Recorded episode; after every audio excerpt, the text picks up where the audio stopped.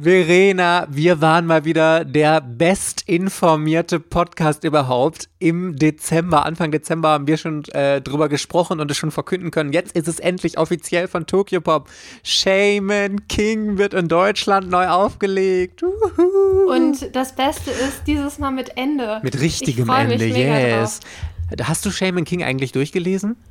Nein, ich habe das. Ähm also mich hat es immer abgeschreckt, weil ich gehört hatte, dass die Carlsen-Version kein richtiges Ende hat. Und ich hasse das auf die Pest, wenn die ganze Story toll ist und am Ende wird man so ganz komisch da stehen gelassen. Und so wie man das erzählt hat, gibt es keinen finalen Kampf. Es arbeitet auf einen finalen Kampf hin und der fehlte halt, glaube ich. Ne? Ja, genau, richtig. Das, das war die Hauptkritik und dann so, hab, tue ich mir das immer nicht an, dass ich das dann lesen möchte. Ich habe mal ein paar Bände gelesen.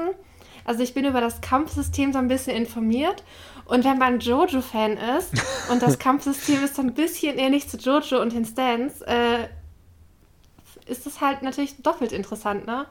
Das stimmt. Aber äh, Party Peoples, wir reden heute nicht nur über Shaman King, sondern wir haben auch very good news zur äh, Manga Comic Con, also Leipziger Buchmesse, was da nämlich für Ehrengäste zum Teil kommen werden. Und Tokyo Pop und Ultraverse haben noch äh, neue Teile für das äh, Programm für dieses Jahr veröffentlicht. Also es wird eine very, very volle Folge.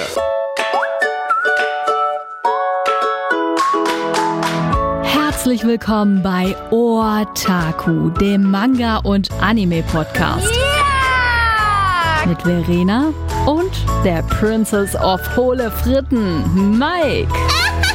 Hello, Party Peoples, wir sind's. Mike und Verena sind back. Hallo. und wir müssen direkt weiter über Shaman King reden, Verena, weil das ist so das Thema, was mich am allermeisten bewegt. Ich liebe ja Neuauflagen in Sammelbänden und Shaman King ist wirklich so eine tolle Sache, weil bei dieser Serie ist es ja nicht nur so, weil wie wir schon gesagt haben, das ist einfach nur eine Serie, die sowieso schon in Deutschland da war, nochmal zusammenfasst oder ähm, was Vergriffenes jetzt neu auflegt, sondern es gibt ja wirklich ein komplett neu gezeichnetes Ende. Ganz was anderes jetzt. Ah. Genau, und es wurde ja auch irgendwie noch mal ein Chapter vorher wurde ja auch noch mal geändert oder eingefügt, damit es halt zu diesem Ende halt passt. Genau, ja. Und äh, Doppelband, ich finde auch den Preis halt mega gut, weil es sollen, glaube ich, 10 Euro sein und 16 Bände, ne?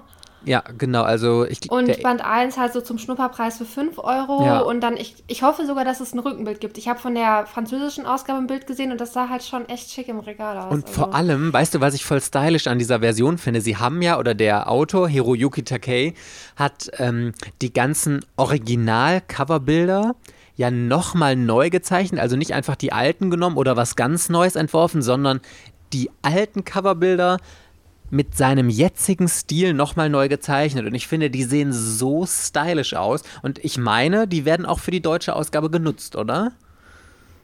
Äh, ich meine auch. Also es basiert, glaube ich, auf dieser Kodansha-Version von 2018, 2016. Da sind die E-Books rausgekommen, aber ich glaube, diese Version, die, ähm, die jetzt als Print rauskommt, die gibt es schon zehn Jahre in Japan. Also die sind, glaube ich, ja, 2008 oder so oder 2009 sind die in Japan rausgekommen, das richtige Ende. Und wir mussten jetzt zehn Jahre einfach darauf warten, dass wir es auch in Deutschland lesen können. Aber ich hatte die Hoffnung ja sowieso schon abgeschrieben. Ich habe schon gedacht, um Gottes Willen, man muss doch irgendwo im Internet zumindest diese neue Version lesen können, damit ich überhaupt mal weiß, wie Shaman King eigentlich okay. ausgegangen wäre.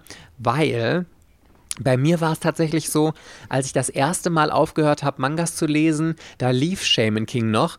Und ich habe auch, ich glaube, ich habe bis Band 18, 19, 20, so um den Dreh habe ich damals gesammelt und ab danach weiß ich leider selber gar nicht, wie es äh, ausgeht. Ich weiß nur, ich habe die Serie so geliebt. Dieser Zeichenstil ist ja so individuell. Ich finde, das ist einer von den Mangakas, wo du wirklich sofort allein an der Strichführung erkennst, wer das gezeichnet hat. Ich. Oh. Ich, ich, bin auch, also ich habe gehört, dass der Hauptcharakter Jo, der soll halt auch unglaublich cool sein. Also der ist halt irgendwie so ein bisschen lässiger, nimmt das alles so ein bisschen so wenig Arbeit wie möglich. Ähm, aber der ist ja, also er ist schwer zu erklären.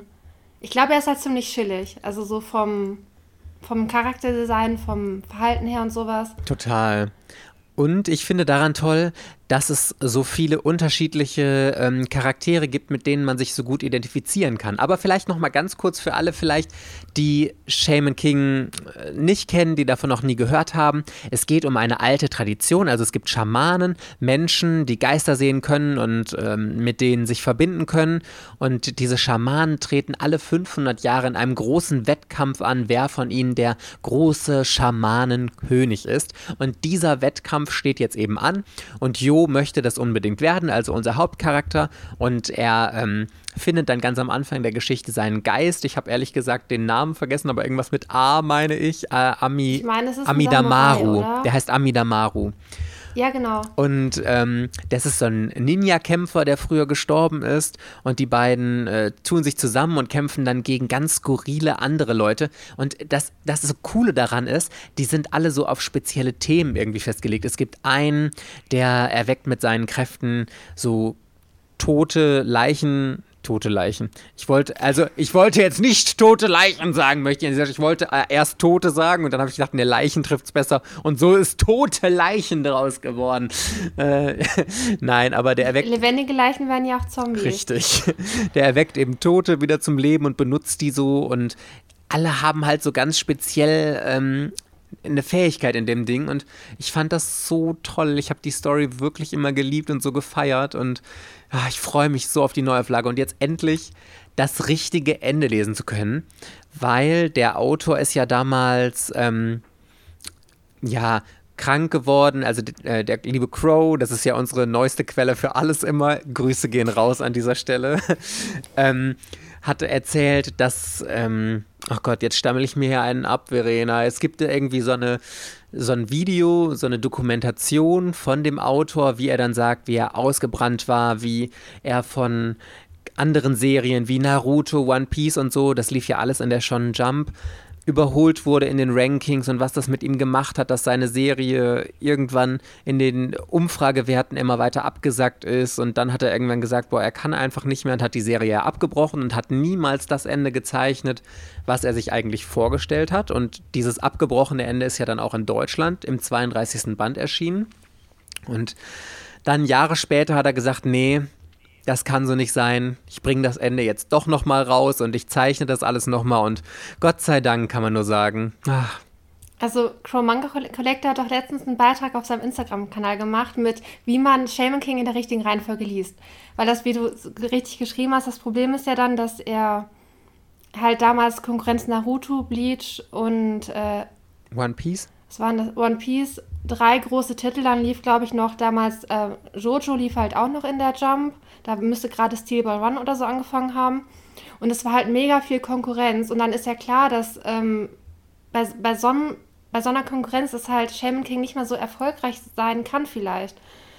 Ja, man, ich meine, Und dann, und dann hat er halt später halt, er hat ja noch andere Kapitel gezeichnet und so Vorgeschichten zu bestimmten Charakteren und das, was halt alles halt so ein bisschen ergänzt und dass man im Endeffekt jetzt dieses Shaman King-Universum halt komplett lesen kann. Auch in einer vernünftigen Reihenfolge. Und wer, ähm, ich wette, man darf Crow auch mal fragen hier. Also er redet sehr gerne über Shaman King. ja, eine seiner Lieblingsserien, ne?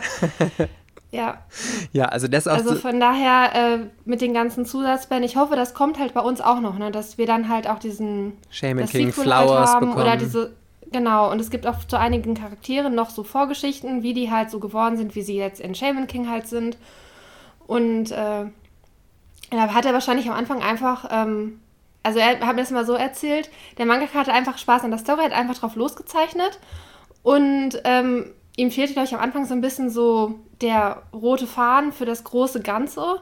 Und deswegen ist es halt an einigen Stellen halt so ein bisschen, dass man dann doch besser die Geschichte zu dem Charakter vielleicht mal so dazwischen schieben sollte an der geeigneten Stelle. Aber äh, Crow hat den Durchblick, also einfach fragen. Ich habe auf jeden Fall mega Bock drauf. Also ich bin mir relativ sicher, dass ich die Reihe, sobald sie erscheint, und das müsste ja, glaube ich, schon im März sein, ne? Oder April. Also ich glaube, die bringen das Ding zu, zur Leipziger Buchmesse. Genau, richtig. gesagt. Also Tokyo Pop hatte das ja als Manga-Highlight zur Leipziger Buchmesse äh, oder angekündigt in dieser Händlervorschau, die ja geleakt wurde. Und deswegen gehe ich ganz sicher davon aus, dass es im März irgendwann erscheinen wird. Lustigerweise, sie hatten das ja jetzt so exklusiv, diese offizielle Info über Nino Taco TV rausgehauen und da waren dann aber auch Infos, dass noch kein Release-Termin offiziell feststeht und eigentlich ist ja das Datum, wann die März-Neuheiten oder sogar die April-Neuheiten neu rauskommen, steht schon fest. Also kann ich mir vorstellen, dass sie noch nicht sicher sind, ob sie den Termin halten können und das dann irgendwie vielleicht passend zur Leipziger Buchmesse rausbringen. Aber ganz ehrlich, ich bin zu 100% sicher, auf der Leipziger Buchmesse wird man diesen Titel kaufen können. Ich glaube auch. Und die werden ja sowieso für März schon, ich glaube, 1. März oder so die März-Neuheiten rausbringen und dann die April-Neuheiten bestimmt vorgezogen zur Leipziger Buchmesse mitbringen. Hoffentlich auf jeden Fall. Ja. Zumindest sind ja auch viele Leute, die zur Leipziger Buchmesse gehen, die halt das erwarten, dass die halt die Titel dann auch zwei Wochen früher bekommen. Ja, auf jeden Fall. Wie sie halt offiziell im Handel erhältlich sind. Und ich meine, ich habe jetzt sogar in der Story von Tokyo Pop bei Instagram gesehen, dass sie sogar schon ein Rezensionsexemplar bekommen haben, also so vom, von der Druckerei, dass sie schon ein Exemplar bekommen hatten, weil das lag da. Sie hatten da ein Foto schon von gemacht und das war ich bin mir zu 90 Prozent sicher, dass es wirklich schon die deutsche Ausgabe war mit deren Logo und so. Also muss es ja schon eine Rohversion davon geben. Ich kann mir auch nicht vorstellen, dass sie das jetzt mal einfach so spontan rausgehauen haben und jetzt total panisch gar nicht wissen, nee, wie was. Wenn ich es richtig, richtig mitbekommen habe, bringt Frankreich ja, glaube ich, auch diese 16 Bände raus. Und ich glaube, ich hoffe mal, dass das Design halt wirklich ähnlich ist, weil das halt schon gut aus. Ja, total. Wobei ich jetzt immer noch nicht ganz verstanden habe, was der 16. Band ist. Wenn das Doppelbände sind und es sind 35, wie kommt man dann auf 16? 35 sind es? Also das Problem ist, das ist halt, was ich im Comicforum gelesen habe, weil es Toki-Papa ja noch nicht auf der Internetseite hatte. Heute zumindest. Ja. Da steht halt im Comicforum 16 Bände abgeschlossen. Diese Ausgabe basiert auf der japanischen Star-Ausgabe, die 35 Bände umfasst. Ja, ist die Frage, wie Und 35 dick, ne? durch 2 ist nicht 16. Also man muss ja sagen, der 32. deutsche Band damals war extrem dick. Also ich würde behaupten, das waren fast anderthalb Manga-Bände. Und äh, Vielleicht haben sie ähm, in der japanischen Variante teilweise ein Kapitel mehr gehabt in jedem Band oder so, dass sie das dann so ein bisschen zusammengestaucht oder einfach anders verteilt haben, dass es jetzt nicht immer genau 2 in 1 sind, sondern dann 1,8 in 1 oder was weiß ich, dass es da so ein bisschen ja, mehr das wird spätestens März wird das auf Tokypops Homepage stehen. Ja. Und wie viele Bände es geben wird. Und ich habe mich sowieso gewundert, weil irgendwie hatte mal Ultraverse, als die Killing Stalking halt angekündigt hatten, stand ewig lange, dass es acht Bände sein sollen. Und das kam nie im Leben hin, dass es acht Bände sein sollen. Das war halt einfach ein Fehler, den die, glaube ich, auf Instagram in dem Posting hatten. Ah, und der halt okay. Ewigkeit nicht korrigiert wurde. Und ich war so verwundert, hä, wie kommen die auf acht Bände? Das sind viel zu viele Chapter, das geht doch niemals auf. Nach Band 1 ist, doch, ist man doch erst da, das passt nicht. Und äh, nee, es sind, glaube ich, zwölf, ne? Ja, genau, richtig. Ja. Ja, ich bin gespannt. Also es kann ja sein, dass sie sich da noch vertan haben. Vielleicht stimmt da auch die 16 nicht und es sind 17 oder 18 oder die haben nicht 2 in 1 und die haben 2,1 in eins Bände, damit sie wieder passen. Im Endeffekt ist es uns auch scheißegal. Hauptsache genau, das weil die Ende Story kommt. ist einfach kultig. Und ich mag diese älteren schon Klassiker irgendwie mehr als die neuen. Ja, ich mag es, wenn ich halt weiß, was einen erwartet. Die Fans sind mit, der neu, mit dem neuen Ende, glaube ich, ziemlich zufrieden und die Charaktere sind noch da cool und einzigartig. Und äh, wenn man dann jetzt Charakter äh, Stories hat, die sich von Shaman King was abgeguckt haben sollten, dann lese ich doch lieber Shaman King als das Neue. Vor allem, ich finde Und es gibt süße Kotobucha-Figuren von den beiden Charakteren, wo ich schon seit einem Jahr überlege, sie zu kaufen, aber ich glaube, ich habe die Chance leider schon. Also ich habe jetzt ein bisschen Schiss, dass ich diese beiden Charaktere so toll finden werde, von denen es diese Figuren gibt, dass ich mich dann in einem halben Jahr schwarz ärgere, dass ich sie nicht habe. Ich find, Aber okay, First World Problems hier bei mir. First World Problems von Verena wieder hier. Ich finde das aber auch für den Mangaka total schön, weil wenn man mal überlegt, Shaman King ist einfach sein Lebenswerk. Und das war, er wird wahrscheinlich nie wieder so eine erfolgreiche Serie haben, wie Shaman King es war. Und wenn du dann irgendwie weißt, du hast dein Lebenswerk keinen schönen Abschluss gegeben, alle sind super enttäuscht davon gewesen und so. Und dann Jahre später kriegst du jetzt nochmal die Chance, das wieder zu verbessern und so, auch wenn es jetzt in Japan natürlich schon ein bisschen her ist irgendwie, finde ich das eine schöne Geschichte. Und ich hoffe auch immer, um an dieser Stelle nochmal eine Ei zu haken, dass Clamp, Clamp, wenn ihr das hört, was sie natürlich nicht tun werden, aber egal, Clamp, bitte, macht uns ein Ende von X. We need an Ende for X. Thank you. Thank you for listening. Okay, ciao. yes. Okay, Verena bevor wir jetzt über die anderen Titel reden, die noch nur rauskommen und was uns auf der Buchmesse so für Autoren erwarten, haben wir noch was für euch. Der Manga der Woche. Und dieses Mal bin ich mal wieder dran, denn ich habe eine großartige Serie gelesen und zwar Sherlock von Carlsen. Und zwar nicht, es gibt ja inzwischen zwei verschiedene Sherlock-Serien. Es gibt einmal ganz neu rausgekommen von Carlsen I Am Sherlock. Das habe ich noch nicht gelesen. Und es gibt diese ähm, Manga-Reihe, die auf der BBC-Serie beruht, die es in diesem Sammelschuber gibt. Drei Bände ähm, gibt es, die jeweils eigentlich, also es sind theoretisch Einzelbände, man kann alle unabhängig voneinander lesen, aber sie beruhen alle auf der gleichen Geschichte. Und es kommt ja dieses Jahr wegen des Erfolgs noch ein vierter Band raus. Und ich habe jetzt den ersten gelesen und es ist so toll. Ich habe die Serie auch mal in einem der letzten Videos empfohlen.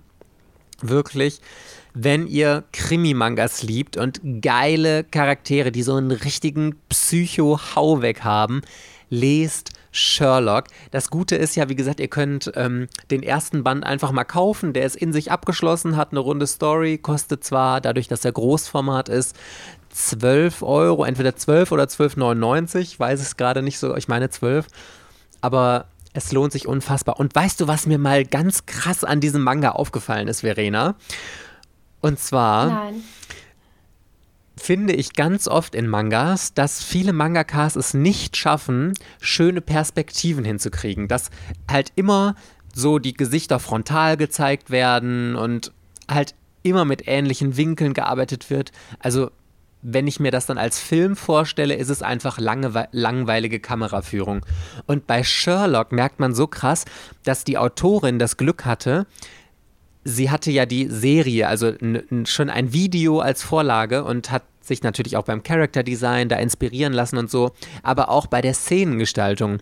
Und es sind so geile Perspektiven teilweise gezeichnet, die eben aus dem Film übernommen sind, die so kreativ waren, wo ich dachte, boah, ich würde mir so wünschen, dass mehr Mangakas einfach mal aus ihrem eigen, aus ihrer eigenen Fantasie so coole Perspektiven in Mangas zeichnen. Ich weiß gar nicht, ob sich irgendjemand anders mit mir so darüber freuen kann, aber ich finde das so gut. Zum Beispiel ähm, gibt es eine Szene, in der Sherlock in der Leichenhalle sich so von oben über ähm, eine Leiche beugt und das sieht so geil gezeichnet aus, weil du denkst, also eigentlich hätte der Mangaka das gezeichnet, als würde man als Person so daneben stehen und auf Sherlock gucken, wie er so auf die Leiche guckt. Und jetzt ist es aber so gezeichnet, dass man das Gesicht aus der Perspektive der Leiche so im Grunde sieht. Und ich, ich fand so geile Darstellungen in diesem Manga. Ich bin da wirklich ach, komplett begeistert von gewesen. Es ist so cool. Ich kenne, ich habe nur Holmes, heißt das Sherlock Holmes, weiß ich nicht. Also die, diesen Film mit Robert Downey ja, Jr. Ja, mhm. Ist es so cool wie das? Ich Weil ich fand Robert Downey Jr. nämlich extrem cool. Ja, ich fand das auch wahnsinnig cool, aber ich finde sogar diese Serie noch besser. Also ich habe die, in, in, ich glaube, die gibt es bei Netflix, ich bin aber nicht hundertprozentig sicher, aber äh, die kann man auch noch da gucken. Und es ist so gut, es ist wirklich überragend gut. Ähm, Benedict Cumberbatch spielt ja den Sherlock und also ich persönlich finde den nicht attraktiv, aber irgendwie wird er von total vielen als Sexsymbol gehypt. Der spielt doch auch hier Doctor ich Strange. Fand ihn jetzt auch nicht so attraktiv. Nee, mhm. überhaupt nicht. Aber. Also nicht. Das Problem war halt, dass Robert Downey Jr. halt vorhin. Ähm, ja, gut, der ist natürlich. Gespielt hat, da kam sowieso keiner gegen an. Ja. Aber Benedict Cumberbatch, also der spielt den Sherlock so richtig so psychisch durch, der hat so krasse Ticks und diese Intelligenz von ihm wird so geil in der Serie dargestellt. Und ich finde, Jay heißt die Mangaka, die hat das so gut eingefangen. Und was ich auch finde, ich möchte, boah, I'm sorry, wenn ich diesen Manga hier so übelst feiere, aber es ist so geil, weil es ja äh, richtig reale Vorbilder aus der Serie eben für den Manga gab sehen die Charaktere auch wirklich unterschiedlich aus. Du hast ja sonst oft, dass die Zeichner einfach ihr Standardgesicht haben, eine andere Frisur draufsetzen und vielleicht ein paar längere Wimpern oder die Augen ein bisschen das anders zeichnen. Für, das gilt aber nicht für jeden Manga. Nee, nee, nicht für jeden, aber für viele. Und jeder ja. hat halt so in seinem Stil so ein gewisses Repertoire, habe ich immer das Gefühl. Aber bei diesem Manga sehen selbst die hintersten Nebencharaktere unterschiedlich aus, weil sie einfach reale Vorbilder aus einer Serie haben und die Mangaka es nur abzeichnen musste. Und also das klingt jetzt so negativ, ist es aber überhaupt gar nicht. Es ist wirklich großartig gut und ich habe bis jetzt leider, leider wirklich nur den ersten Band gelesen, aber ähm, ich will es unbedingt jetzt auch noch die anderen beiden Bände so schnell wie möglich lesen. Die Sache ist, ich lese ja meistens abends, weil ich morgens nicht so die Zeit habe wegen Arbeit und abends bin ich nicht mehr ganz so heller in die Kopf. Und ähm, Sherlock muss man einfach wirklich lesen wenn man noch fit im Kopf ist und das auch wirklich verstehen kann, weil das recht komplex ist und weil da viele Details sind, die man mitkriegen muss, um den Fall so zu verstehen und so und um die Genialität hinter der Geschichte zu verstehen. Obwohl ich ja jetzt noch den Vorteil hatte, ich weiß, kenne ja die Handlung, ich weiß, was passiert, dadurch, dass ich die Serie gesehen habe. Aber das macht es auch spannend, die Serie zu gucken und dann den Manga zu lesen, wie es umgesetzt wurde. Also es gibt super viele Gründe, wie ihr seht, einfach mal in diesen Manga reinzulesen. Es lohnt sich. Also würdest du empfehlen, auch, also man kann ihn ruhig lesen, ohne die Serie zu sehen. Absolut, ja. Das ist eins zu und eins andersrum übernommen. halt auch. Du könntest auch die Serie sehen und den Manga dann nicht lesen. Ja, genau. Also wenn ihr sagt, ihr wollt mal reinschnüffeln äh, und ihr habt sowieso einen Netflix-Account, guckt doch einfach mal in die Serie rein. Ansonsten ist ähm, der Manga super oft bei Avell. Ich glaube, ich habe damals 6 Euro bezahlt, anstatt hier die 12, 13 Euro Neupreis. Und für 6 Euro für Großformat relativ dick kannst du ja. Aber die haben bei Avel die Stempel geändert. Ja? Die sind nasser. Also die haben mehr Farbe und die Farbe saugt sich stärker in das Papier ein. Okay. Und als ich letztes Mal bestellt habe, haben die oben gestempelt. Da waren nämlich diese Noppen. Mhm. Beim Buchschnitt waren oben und dann hatten die auch oben die Stempel. Und ich mache die halt nicht immer weg, weil die ja unten sind. Dann sieht man die im Regal ja auch nicht, ja. weil die ja auf dem, auf dem Stempel halt dann stehen. Und beim letzten Mal war halt die komplett oben gestempelt. Und die hatten diesen super feuchten Stempel, der voll tief ins Papier eingesogen ja, Das ist ärgerlich. Das war ein bisschen uncool. Also natürlich, man kann ja auch Manga neu kaufen, weil wenn man sich dran stört, dann bitte keine Mängelexemplare kaufen. Ja. Zumal das ja bei Well auch überhaupt keine Garantie, dass das halt nur diese Noppen im Buchschnitt sind. Das kann ja auch sein, dass das Cover beschädigt ist oder Hatte so. Ich halt, noch ne? nie. Oder Kommt aber vor. Ja. Da hast du einfach Glück gehabt, dass du es noch nie hattest. Aber ich habe auch schon auf Instagram welche gesehen, die dann bei Avell nicht so viel Glück hatten wie du äh, wo das halt mehr war als nur der Buchschnitt an einer Seite. Okay, also halten wir fest, wenn ihr natürlich ein flatschneues Buch haben wollt, dann kauft es am besten neu oder ihr kauft es einfach gebraucht, weil ich glaube, die Serie kriegt man auch relativ gut gebraucht. Ansonsten, ich habe ich hab letztens auch mal ein paar Mangas verkauft und da waren auch Mängelexemplare bei. Äh, hatte ich natürlich auch immer da reingeschrieben, weil sonst ist es ja scheiße einfach. Und ähm, ich weise dann sogar noch mal hin. Also ich schreibe das in die Angebotsbeschreibung und wenn Leute mich anschreiben und sagen, ich hätte das gerne, sage ich immer, ja, hast, aber du hattest auch gelesen, dass es Mängelexemplare sind mit Stempel und so. Und die meisten schreiben, ja, ist mir doch egal. Ich will das ja nur lesen. Ja, das gehört auch dazu. Also, dass man, ich mache das auch wenn ich von der Welt Exemplare weiterverkaufe, weil ich die gelesen habe und sie mir nicht, mir nicht gefallen haben für die Sammlung. Ich mache immer ein Foto von der Seite mit dem Stempel, ja, wo man die Noppen sehen kann und dass das halt vernünftiges Licht hat und so. Ja, genau. Ja, meine 40 Follower auf Kleinanzeigen kommen nicht von ungefähr. Good Quality. Da hat sich die Verena eine richtig fette Fan-Community schon aufgebaut. 40 treue Käufer, Follower bei eBay Kleinanzeigen. Good, ich bin stolz auf dich. Danke, danke. Okay, wir schauen jetzt aber mal noch ein bisschen durch, was denn Tokyo Pop und Ultraverse so in dieser Saison noch für uns geplant haben. Wo wir, komm, wir haben mit Tokyo Pop, mit Shaming King angefangen, dann machen wir da auch noch ein bisschen weiter. Aber ich muss ehrlich gesagt sagen, ich bin total enttäuscht vom neuen Tokyo Pop Programm, weil es wirklich beim ersten Mal drüber gucken. Ihr wisst ja, Romance ist nicht meins und es besteht eigentlich nur aus Romance, Girls Love und Boys Love gefühlt. Also ich habe ein paar, was mich bei den Shoujo meistens immer so ein bisschen stört, da sind das halt sehr kurze Reihen. Stimmt. Oder es sind noch nicht so viele Reihen in Japan erschienen, dass man dann irgendwie das nicht so ganz abschätzen kann. Ähm, was, es gibt einen neuen Sword Art Online-Teil, glaube ich, mhm. laut Comic Forum. Der interessiert mich jetzt nicht so. Äh, es gibt von Tamo, das ist die Mangaka von Haus der Sonne, eine neue Reihe. Aber irgendwie geht es da um Zwillinge und die eine ist halt schön und beliebt und die andere leidet darunter, dass ihre Schwester so beliebt ist, glaube ich. Wenn ich das nicht ganz, wenn ich das jetzt richtig zuordne, das hat mich dann so ein bisschen abgeschreckt. Das ist nicht so immer dieses äh, schwache Selbstbewusstsein der Hauptcharakterin, das lese ich halt nicht gerne. Ja. Kommt immer so ein bisschen auf die Entwicklung an und wie schnell die halt ist, aber wenn ich dann immer so lese, dass die sich nicht schön fühlen und so, dann bin ich meistens eher skeptisch. Mhm.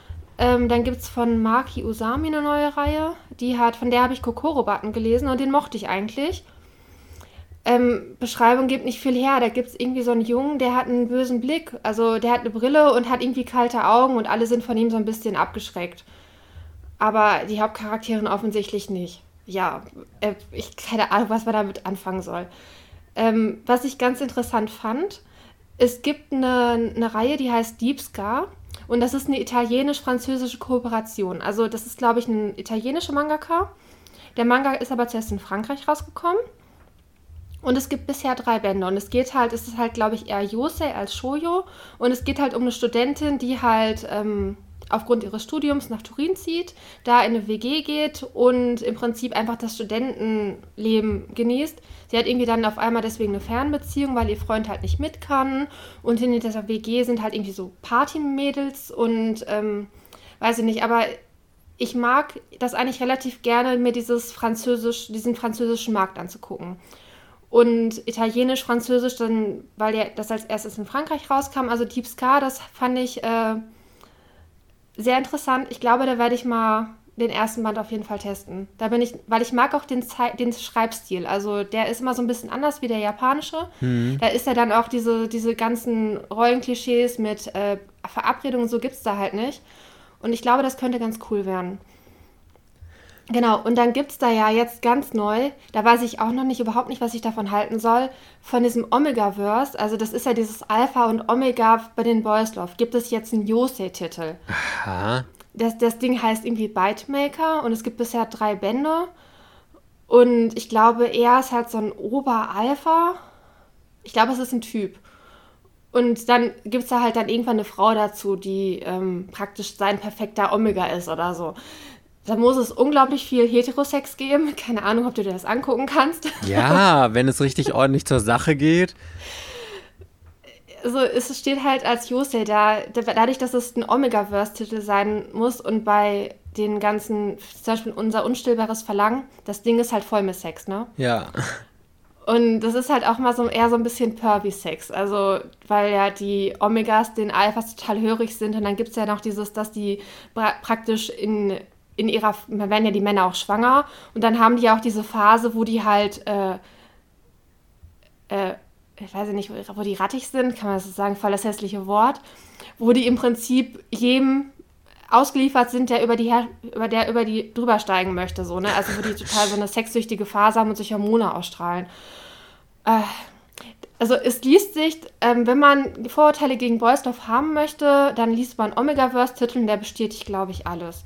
Ich habe auch letztens. Ist ein bisschen böse ausgesprochen, aber ich fand unser unstillbares Verlangen, es ist halt mega gehypt, aber ich fand es, ich fand es in Ordnung.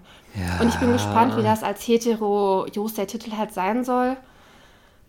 Ja, sowas kommt auf jeden Fall im nächsten Programm. Ja, ich muss auch sagen, ich habe ja unstillbares Verlangen zumindest den ersten Band auch gelesen und ich fand es Ah, es triefte halt wieder vor Klischees. Es, ich, I'm so sorry. Also ich bin eigentlich so mega krass der Mainstream-Leser. Alles, was total Mainstream ist, bin ich immer für. Aber in dem Bereich geht es mir wirklich einfach nur da auf den Sack. Diese ganzen Klischees, mit denen da gespielt wird. Und ich habe lustigerweise, mh, hm, hatte ich dir ja sogar noch geschickt, es gab einen Artikel auf Spiegel Online über Boys Love. Und da wurde auch über unser unstillbares Verlangen gelästert. Und der Autor hat wirklich einmal gegen alle Boys Love Titel, die es so auf dem Markt gibt, gehatet, wie schlimm die sind und mit wirklich jedem Vorurteil um sich geschmissen, das irgendwie äh, vertreten ist. Und ich hatte sogar mal überlegt, ein Video dazu zu machen, aber bis jetzt noch nicht so gekommen und noch nicht die geile Idee gehabt. Aber da musste ich jetzt gerade dran denken. Und wo wir gerade über unstillbares Verlangen reden, dann können wir auch erwähnen, dass die Mangaka von Unser Unstillbares Verlangen ja dieses Jahr Ehrengast von Tokyo Pop auf der Leipziger Buchmesse sein wird. Und I'm sorry für alle, die sich darüber freuen, aber ich finde das ganz furchtbar schlimm, weil also eigentlich, ich kann ja dieses Jahr sowieso nicht dahin, aber ich hätte mich so gefreut, wenn es jetzt der Shaman King Autor gewesen wäre. Das wäre doch nur der absolut logische Schluss gewesen, Hiroyuki Takei dahin zu setzen. Und jetzt haben sie unser unstillbares Verlangen. Ich glaube, da gibt es auch die Fans für und alle, die dann Shikishi haben möchten, auf jeden Fall, glaube ich, auf der Tokyo Pop Homepage oder auf Instagram up to date bleiben, dass man die Reglementierung für die Tickets halt nicht verpasst, weil momentan steht halt noch nicht fest, wie. Aber wenn es ein Wettbewerb ist, dann gibt es da ja einen Einsendeschluss. Ja. Und äh, dass dann halt schon vorher feststeht, ob man was kriegt oder ob man halt wirklich morgens Schlange stehen muss, dann werden die Tickets vor Ort ausgelost. Was findest du eigentlich am besten? Weil ich habe mir letztens oder ich lese super oft Diskussionen darüber, wie Shikishis jetzt vergeben werden. Es gibt ja einmal die Möglichkeit, oder früher wurde es oft so gemacht, wer zuerst kommt, mal zuerst. Und deswegen haben super viele Leute sich schon nachts um zwei oder so vor der Leipziger Buchmesse in die Schlange gestellt und sobald irgendwie eröffnet wurde, sind die da panisch rein zum Stand vom jeweiligen Verlag, um ein Shikishi zu bekommen. Und in den letzten Jahren sind die Verlage ja eher darauf äh, eingegangen, dass du dich online bewerben musst und dann wurde ausgewählt, also Verdosung.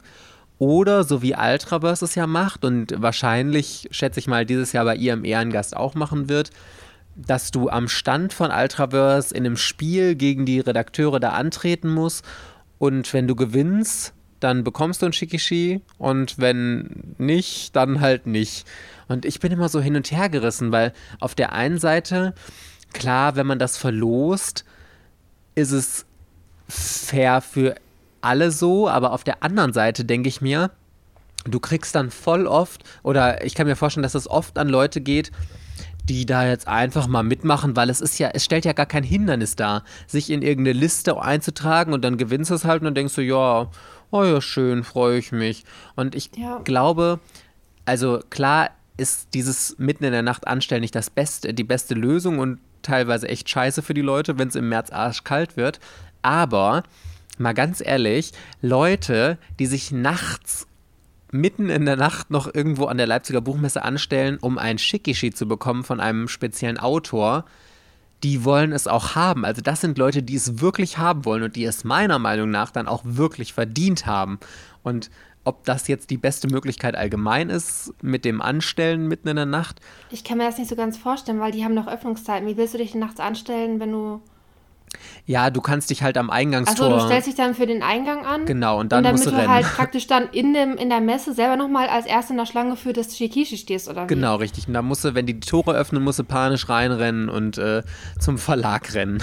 So sieht's aus. Das ist doch auch dämlich. Also ich finde dieses Schlangenstehen, ich finde das eigentlich so das ungünstigste, was man machen kann. Ja, weißt du, was ich cool fand? Das hat. Ähm Weil es ist halt so frustrierend, wenn du da so viel Zeit verschwendest und dann am Ende bist du halt zu weit hinten in der Schlange oder so. Hm. Und das Gute ist halt, also ich glaube, es ist in Ordnung, wenn man so eine Mischung hat. Also, dass man halt einige Sachen werden halt schon vorher über so einen Online-Wettbewerb gemacht und du musst halt dich irgendwie als Fan darstellen, dass du halt auch wirklich ähm, irgendwie was gestaltest. Dann ist halt wieder die Frage, es ist ja nicht transparent, wie, dieses, wie die Leute das auslosen. Ja. Machen die es nach Zufall, jeder hat die gleichen Chancen? Machen die es nach Qualität dieses Bildes oder ähm, das weiß man halt nicht. Und dann ist das andere bei Ultraverse, das ist halt einfach Glück, das ist halt schon nett. Aber man will halt natürlich nicht diese Shikishi-Jäger haben, die dann das Ding da kaufen und anschließend bei Ebay reinsetzen. Ja, genau. Ja, und ich finde das, wie ja, Carlsen das, das letztes so. Jahr gemacht hat, ähm, richtig cool, weil ähm, sie hatten ja den Autor von ähm, Fairy Tale da und du musst es bei Instagram beweisen, dass du riesiger Fan bist. Also zum Beispiel ein Foto mit deiner Sammlung posten oder irgendeine coole Aktion machen oder so. Und ich finde, das stellt nochmal eine andere Hürde dar, als wenn du einfach nur irgendwie online ein Formular ausfüllen musst. Weil das hast du mal eben schnell ein paar Sekunden gemacht, das ist kein Aufwand. Aber dich hinzusetzen, dir ein cooles Fotomotiv zu überlegen und dass wirklich die Kreativsten da gewinnen, das finde ich auch cool und fairer, weil da macht auch, da machen, also diese Mühe machen sich auch nur Leute, die wirklich Bock darauf haben und die es dann auch verdient haben, finde ich. Ja, das denke ich auch. Und dann gibt es gibt ja immer noch, also es gibt ja, glaube ich, relativ viele Stargäste, die haben ja dann noch teilweise Synchronsprecher und irgendwelche ähm, Leute, die halt bezüglich Anime halt irgendwas äh, an, als Redakteur oder wie auch immer geleitet haben. Oder ich glaube, die haben auch teilweise so Sänger und sowas da, oder? Ja, genau.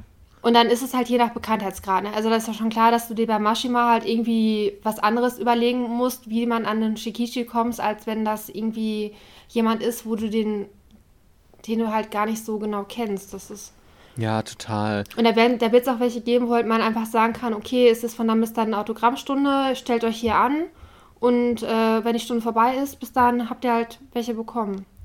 Ich finde das so schade, weil ähm, ja. die japanischen Mangakas werden ja immer so unfassbar gehypt und das sind so die richtig krassen Stars, aber die machen ja eigentlich genau den gleichen Job, die unsere deutschen Mangakas auch machen.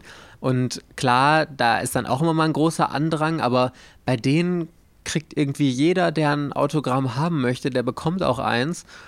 Und ich habe irgendwie das Gefühl, dass das oft gar nicht so sehr geschätzt wird wie das Autogramm von einem japanischen Star. Klar ist das allgemein schwerer zu bekommen und dadurch durch die Seltenheit einfach mehr wert.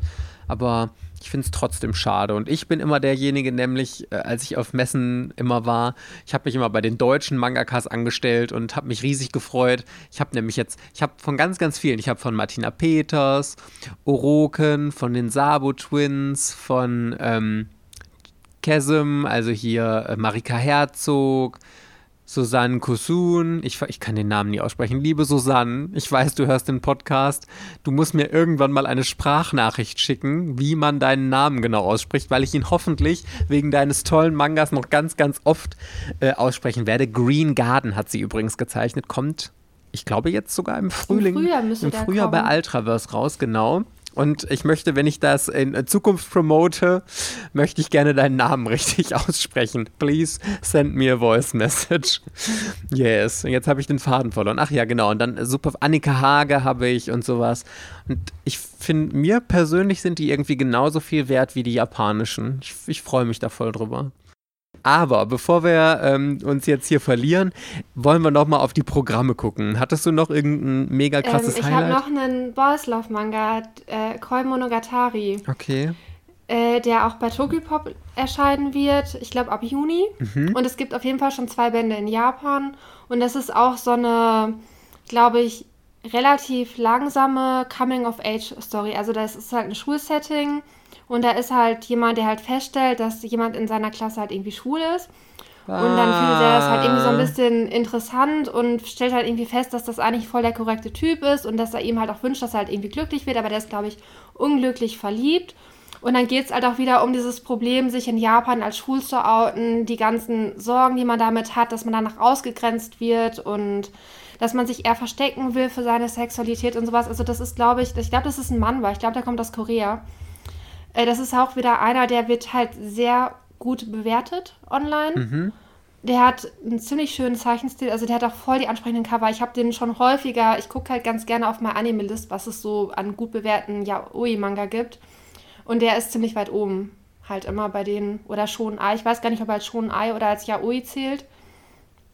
Weil er halt relativ langsam anfängt und es eher um dieses Coming of ähm, Age, äh, Outen als gay und sowas halt geht und dass äh, nicht so diese Romance-Beziehung im Vordergrund steht. Es ist ja jetzt, ähm, wenn man jetzt Blue Lust gelesen hat, da geht es ja auch darum, da, also wenn man den Anfang halt hört, da geht es auch, dann stellt halt einer fest, dass jemand in seiner Klasse halt schwul ist, dann ähm, aus irgendwelchen Gründen freundet er sich dann mit dem an, weil er nicht möchte, dass ausgegrenzt wird, dann verliebt er sich irgendwie, verlieben sie sich ineinander, kommen irgendwann zusammen. So, und ich, das die hörte sich jetzt so ein bisschen, dass es nicht in diese Richtung geht, sondern dass es halt eher auf dieser freundschaftlichen Ebene bleibt und auf diesen ganzen Problemen, die man halt hat, wenn man sich als Schwuler in Japan outet. Also schon ein recht anspruchsvoller Titel und dann mal, ne? Ja, der, der, der klang nicht so 0815. Und das war auch der, auf den sich, glaube ich, die meisten Leute neben Shaman King gefreut haben. Ja, ich bleib erstmal also bei Zumindest habe ich mich darauf mehr, also ich habe mich da sehr drüber gefreut, als ich den halt gelesen hatte. Das sind so typische Titel, da lasse ich dir immer den Vortritt und wenn du mir dann hinterher sagst, boah, der ist richtig gut gewesen, dann würde ich ihm eine Chance geben. Aber okay. ich bin ja im Moment sehr zurückhaltend geworden, was Neuerscheinungen angeht. Das merkt man auch total allgemein in der Liste. Also bei Tokyo Pop außer Shaman King, was ja auch nicht so richtig jetzt für mich eine Neuerscheinung ist. Klar kommt es jetzt neu raus, aber die Serie ist ja bekannt. Gibt es da gar nichts. Also bei Turkopop hat mich nichts angesprochen. Und äh, um jetzt mal den Schwung zu Ultraverse zu finden, ich bin auch, ja, sehr enttäuscht vom Ultraverse-Programm. Also ich glaube schon, dass es viele Sachen dabei sind, die ihr Publikum finden werden. Aber mich spricht tatsächlich nur eine Serie an und das ja, ist ein Nachfolger. Ja. Was? Genau. Die Story um Ma Mary, ne? Genau, richtig. Das spielt. Wie Mary so eine Spielegöttin geworden ist, wie sie jetzt in Kakeguri ist. Richtig, also genau. es spielt auch an dieser Privatakademie, äh, wo Kakeguri spielt aber ein Jahr bevor Yumeko da hingekommen ist, das ist diese Psychopathin, ich weiß nicht, ob ihr jetzt alle äh, Kakeguri mal reingelesen habt, aber es die geht vom ja... Cover 1. Genau, die vom ja. ersten Cover und es geht ja um diese Akademie, an der alle gegenseitig immer zocken und äh, super reich sind und um riesige Vermögen zocken und dann auch hinterher, weil sie alle das Spiel so geil finden und psychisch darin aufgehen, um ihre Finger und was weiß ich nicht was alles, was sie da spielen, um Sklaven zu werden und so. Und das dieser äh, Nachfolgeserie heißt Kakeguri Twin und spielt eben ein Jahr vor der Haupthandlung von der Hauptserie. Und da geht es eben um Mary, wie du ja gesagt hast, und wie sie dann so eigentlich zu der wichtigsten, größten Spielerin da überhaupt wird. Und äh, ja, also da ich ja eh ein großer Fan von Kakeguri bin, obwohl ich sagen muss, dass die Serie jetzt so langsam ein bisschen an Fahrt verliert mit den aktuelleren Bänden. Also ich habe den neuesten, ich glaube Band 10 oder so, habe ich sogar noch am Bett liegen und noch nicht gelesen. Ich hatte da ein paar Mal reingeblättert, aber irgendwie bin ich nicht mehr so richtig in die Story reingekommen. Also ja, das, dieses Prinzip. Nee, die sind ähm, bei der Wahl zum Schulsprecher. Ja, genau, richtig. In Band 10. Ja, ja. Über Spiele natürlich. Ja, und so langsam zieht es sich halt auch ein bisschen hin, die Handlung, aber also grundsätzlich, ich liebe den Zeichenstil und äh, ich finde die Story auch grundsätzlich gut und Spiele-Mangas sind ja eh immer meins und deswegen werde ich auch Kakeguri Twin lesen. Das hatte ich ja jetzt, als ich in London war, da gibt es die Serie ja schon auf Englisch und da habe ich nämlich gedacht, ach, ich wusste gar nicht, dass das, ähm, dass es da einen Nachfolger von gibt und dann war mir auch relativ klar, dass Ultraverse den ziemlich sicher bringen wird, weil die Serie ja auch in Deutschland ganz gut läuft. Und dann noch ein Nachfolger, aber der interessiert mich nicht. Äh, der Schleimreiseführer in das Land der Dämonen. Spielt halt in ja, der. Ich lese den Schleim halt auch nicht, also von daher kann ich auch nicht so viel zu nee, sagen. Ich fand den ersten ja noch echt unterhaltsam und irgendwie was ganz anderes, aber nee, ich finde meine Wiedergeburt als Schleim in einer anderen Welt inzwischen wirklich richtig schlecht, langweilig, aber, dröge.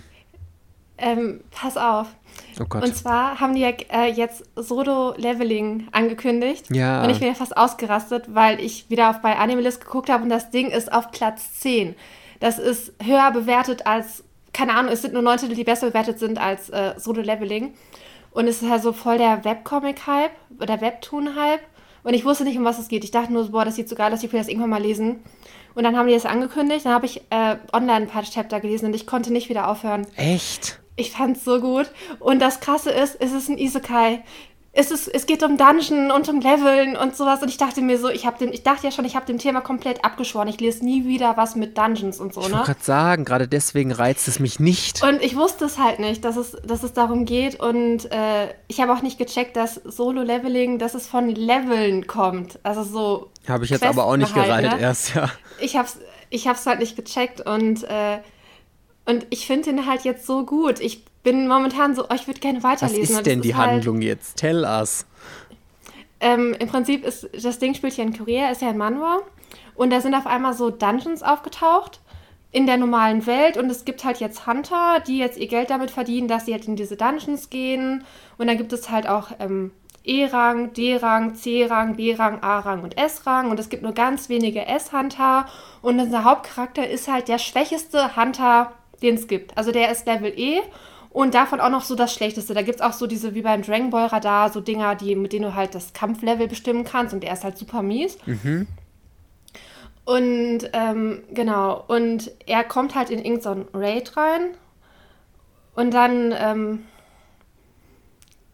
und dann geht's, also das Problem ist halt, ich, hab, ich will nicht so viel spoilern. Auf jeden Fall ist er halt super, super schwach. Und dann kommt halt so ein Event.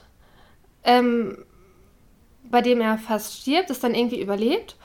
Und er bekommt halt diese Fähigkeit, dass er halt leveln kann. Und normalerweise geht das halt nicht. Also so, wenn du halt so eine Hunter-Fähigkeit bekommst, dann bleibt die für immer so, wie sie ist. Also man kann nicht stärker werden in dieser Welt. Okay. Und er wacht dann halt morgens auf, so und sieht auf einmal immer so ein Bildschirm vor sich, den niemand anders sehen kann. Daily Quest und dann muss er, keine Ahnung, 10 Kilometer laufen, 100 Liegestütze, 100 davon, 100 davon. Das hat mich sofort an One Punch Man erinnert. Weil wenn man nämlich One Punch Man liest, dann ist es ja, seit Hammer, wieso bist du so stark geworden? Ja, ich, mag, ich bin jeden Tag 10 Kilometer gelaufen, ich mache jeden Tag 100 Sit-Ups, ich mache jeden Tag 100 Liegestütze, bla, zählt halt auf. Und jeder denkt sich, hat er einen anderen am spinnt der? Davon wird er doch nicht unbesiegbar. Auf jeden Fall muss er das jetzt auch als Daily Quest halt machen und äh, es ist es ist überhaupt nicht kindisch. Das ist halt das richtig Geile, weil diese ganzen Isekais, die haben halt immer so was Kindliches. Also wenn man das liest, habe ich gedacht, möchte der Mangaka, dass ich ein zwölfjähriger Junge bin, dass ich das jetzt lese? Oder ich habe mich immer so viel adressiert gefühlt. Nichts gegen zwölfjährige Jungen, auch wenn man 16 ist und äh, Sword Art Online mag, bitte gerne. Aber ich habe mich halt nicht, es passte nicht zu mir. Und das ist halt, äh, das ist halt viel, viel, viel brutaler äh, dieser Aspekt mit dieser Fantasy-Welt, das ist überhaupt nicht so präsent, weil es ja immer noch in dieser normalen Welt spielt. Die gehen da zur Arbeit. Äh, das ist so ein, das ist wie ein Job da halt, ne? Dass du da halt in der U-Bahn auf einmal einen Schlüssel benutzen kannst, dann bist du auf einmal in einem Dungeon drin. Und die Bosse sind halt, und es ist halt auch wieder menschlich halt viel, viel, viel komplexer. Also da gibt es auch zum Beispiel, das Problem ist halt, wenn du halt in diesen Dungeon gehst und, aus der, und es kommen halt nur fünf Leute lebendig wieder heraus. Du weißt nicht, wie diese fünf Leute gestorben sind. Also die können auch sagen, die wurden von den Monstern getötet oder die haben sich gegenseitig abgestartet. Das checkt niemand, weil es in diesen Dungeons halt keine Kameras gibt. Ähm, es wirkte ziemlich komplex und ich fand es, es, ich war halt so, ich möchte weiterlesen und ich war so traurig, dass ich dann schlafen musste wegen Arbeiten und früh aufstehen und sowas halt, ne? Und dann hatte ich äh, Crow halt geschrieben so und der hat dann direkt, glaube ich, auch angefangen zu lesen, ist jetzt auch doppelt so weit wie ich. Wie weit und, bist du? Äh, Chapter 27. Oh, also doch recht schon recht weit. Und es, ich gibt jetzt, es gibt jetzt über 100, über 100 Chapter. Das Problem ist halt, also ich werde mir den auf jeden Fall kaufen, das steht jetzt schon fest. Der wird halt 14 Euro kosten. Mm, und der ist so, Farbe. so wie der ist so wie Killing Stalking. Ja. Der ist auch von, dem, von der Menge, Masse an Panels auf den Seiten so wie Killing Stalking. Das heißt, es gibt auch mal Seiten, wo nur zwei Sprechblasen sind Gott, wie und schrecklich. Der wird halt unglaublich schnell zu lesen sein, ne? weil es ja ein Webtoon ist und die haben ein anderes Layout. Und die haben, also der hat halt wirklich wenig Text und viele Bilder und Killing Stalking hat das teilweise auch, dass halt nur die halbe Seite bedruckt ist. Ich fand das ganz schlimm halt bei Killing Stalking. Ich habe mich richtig darüber aufgeregt und ich glaube, also mich spricht dieses Konzept, was du jetzt vorgestellt hast, null Komma gar nicht an. Das erinnert mich total an den Schleim oder auch ich, ich bin eine Spinne na und und sowas und da kann ich gar nichts mit anfangen. Und ich habe gelesen. Ja, es, ist, es ist aber nicht, es ist nicht so. Hm. Es hat null Fantasy-Flair. Ja, vielleicht lese ich mal in den ersten Band rein. Das Problem ist halt nur, bei 14 Euro äh, überlegst ja, du auch mal zweimal, ne? das nicht mal eben, ne? Weil die Dinge halt richtig teuer sind. Ja. Ja, aber. Und das ist ähm, bei Killing Stalking ja auch das Problem. Das äh, sind vier, ich glaube, zwölf Bände zu je 14 Ich habe ja auch nur den ersten Band von Killing Stalking. Hat mir, also es hat mich ja so nicht getoucht und der Preis ist zu hoch und dafür, dass du dann auch noch zu 80 Prozent gefühlt leere Seiten hast. Und was ich interessant fand, das habe ich, ich habe nämlich ähm, als Ultraverse dieses Solo-Leveling äh, angekündigt hat, habe ich die Kommentare bei Facebook und Instagram darunter gelesen und eine hatte gesagt, dass sie sich fragt, wie Ultraverse das umsetzen wird, weil das teilweise so Bilder sind, die ähm, über mehrere Seiten übergreifend nach unten und so miteinander verbunden sind und dass man das eigentlich gar nicht in einem Buch darstellen kann. Also vielleicht kannst du das schon besser einschätzen. Ja, ich habe ich hab mir das auch schon gedacht. Da waren halt, also ich habe es jetzt am Tablet gelesen und da waren halt einige Bilder, die passten nicht auf meine Tablet-Seite. Okay die musste man über das Tablet schieben, bis man sie halt komplett gesehen hat. Da dachte ich mir auch so, hm, wie stellt man das bitte schön da? Dann müsstest du ja im Prinzip nur ein Viertel der Seite bedrucken, damit du halt die Länge hast und dann bleibt der Rest ja frei. Oder sie verkleinern es. Ich, ich weiß es nicht. Oder man halt, oder man schneidet es halt, dass man halt das obere Teil, wo halt nur Blitze sind, auf die linke Seite und das untere Teil, wo die Gruppe steht, auf der rechten Seite halt. Oder das ist so. auch nicht so optimal, ne? Es ist, nee, es ist nicht so optimal, aber ich finde die Qualität von Killing Stalking, also von dem Manga an für sich, ich finde die gut. Also die haben hochwertiges Papier, der ist schwer. Das ist auch Papier, was nicht, was nicht vergilbt. Ich glaube, das ist nicht lichtanfällig. Äh, das, das passt halt. Und äh, Solo-Leveling ich glaube, das ist es mir wert. Also ich werde jetzt wahrscheinlich auch ähm, online auf den aktuellen Stand lesen. Na, das steht schon fest. Und mir den dann halt ab äh, Juli kommt der leider erst kaufen. Ich bin gespannt, wie viele egal. Bände Was ich nicht ganz werden. verstanden habe, ist, was das für eine Novel sein soll, auf was das Ding basiert, aber ist mir auch egal. Äh, was, halt, was ich auch ganz interessant fand, halt dieses Detail. Also das Problem ist halt, diese Special-Fähigkeit, dass der leveln kann, das ist halt was Besonderes und das hält er, glaube ich, geheim. Und wenn das halt irgendeine Spitze mit, mitkriegt, dass der halt leveln kann, ich glaube, da kommt der, keine Ahnung, wird da so ein Experimentieropfer oder so. Ich weiß nicht, wo das hinführt. Das ist auf jeden Fall schon ein bisschen suspekt. Und sein Körper hat sich halt verändert, weil der jetzt äh, mehr Agilität hat, mehr Kraft und so. Die hat er gleich mal innerhalb von einer Woche voll die fetten Muskel Muskeln aufgebaut. Also es ist teilweise doch relativ lustig. Und äh, nee, ich mag es. Ich bin, ich bin da gerade voll der Fan und ich bin Ja, voll ich begeistert merk's. dass mir halt Verena. so ein Dungeon-Setting-Ding auch wie auch immer gefällt. Und ich fand da bisher noch keine Stelle langweilig und ich wollte immer so, ich will immer wissen, wie es weitergeht. Und dann lese ich jetzt noch, schreibe ich Crow, ich lese noch diesen Kampf zu Ende. Ähm, Crow, ich lese doch noch weiter, weil voll die interessante Wendung kommt. Äh, ich muss jetzt immer noch wissen, wie es weitergeht. Und Also wenn du Ach schon ja, so es- euphorisch erzählst, es also das ist ja sich. eher ich bin da mein wirklich Part. gerade sehr begeistert von. Dass, äh, es ist äh, Shaman King und Solo Leveling sind meine Highlights von Ultraverse und Tokyo Pop. Es gibt noch ein, noch eine Abstand. Serie, ähm, die wird auch relativ gehypt von Ultraverse, obwohl ich auch noch ehrlich gesagt nicht so weiß, ob ich was damit anfangen kann. Und das ist Ride on King, der ewige Reiter.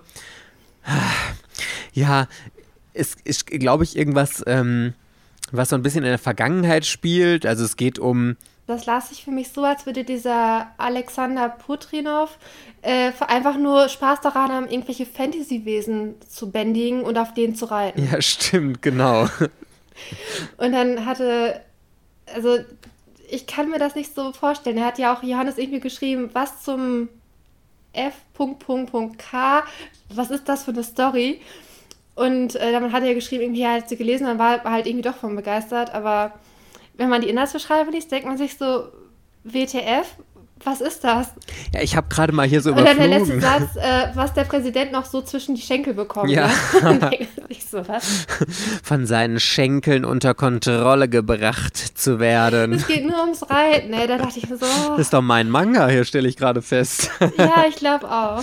Ja, aber also das klingt einfach total strange. Und am Anfang, wie gesagt, also der Part, den ich jetzt so erzählt habe, damit, das scheint so der ganz knackige Anfang zu sein. Er ist halt dieser Präsident der Republik und alles super total ernst und so. Und dann wird er halt erschlagen von seinem eigenen Standbild und wacht in einer anderen Welt auf. Ultraverse hat es anscheinend mit Mangas, die in einer anderen Welt spielen. Ach so, das ist auch ein Isekai, ne? Ja, genau. Und dieser Präsident ist dann in dieser anderen Welt. Man sollte mal sich angewöhnen, die Sachen richtig zu lesen. Isekai heißt übrigens für alle, die das nicht auskennen, das sind ähm, Mangas, die in der realen Welt spielen und die dann, wo die Hauptfigur einfach in eine andere Welt versetzt wird und da plötzlich äh, leben muss. Und Ach so, ja, dann ist Solo-Leveling kein Isekai. ne? Der bleibt in seiner Welt. Nur, dass halt in der Welt Dungeon-Portale entstehen. Ja.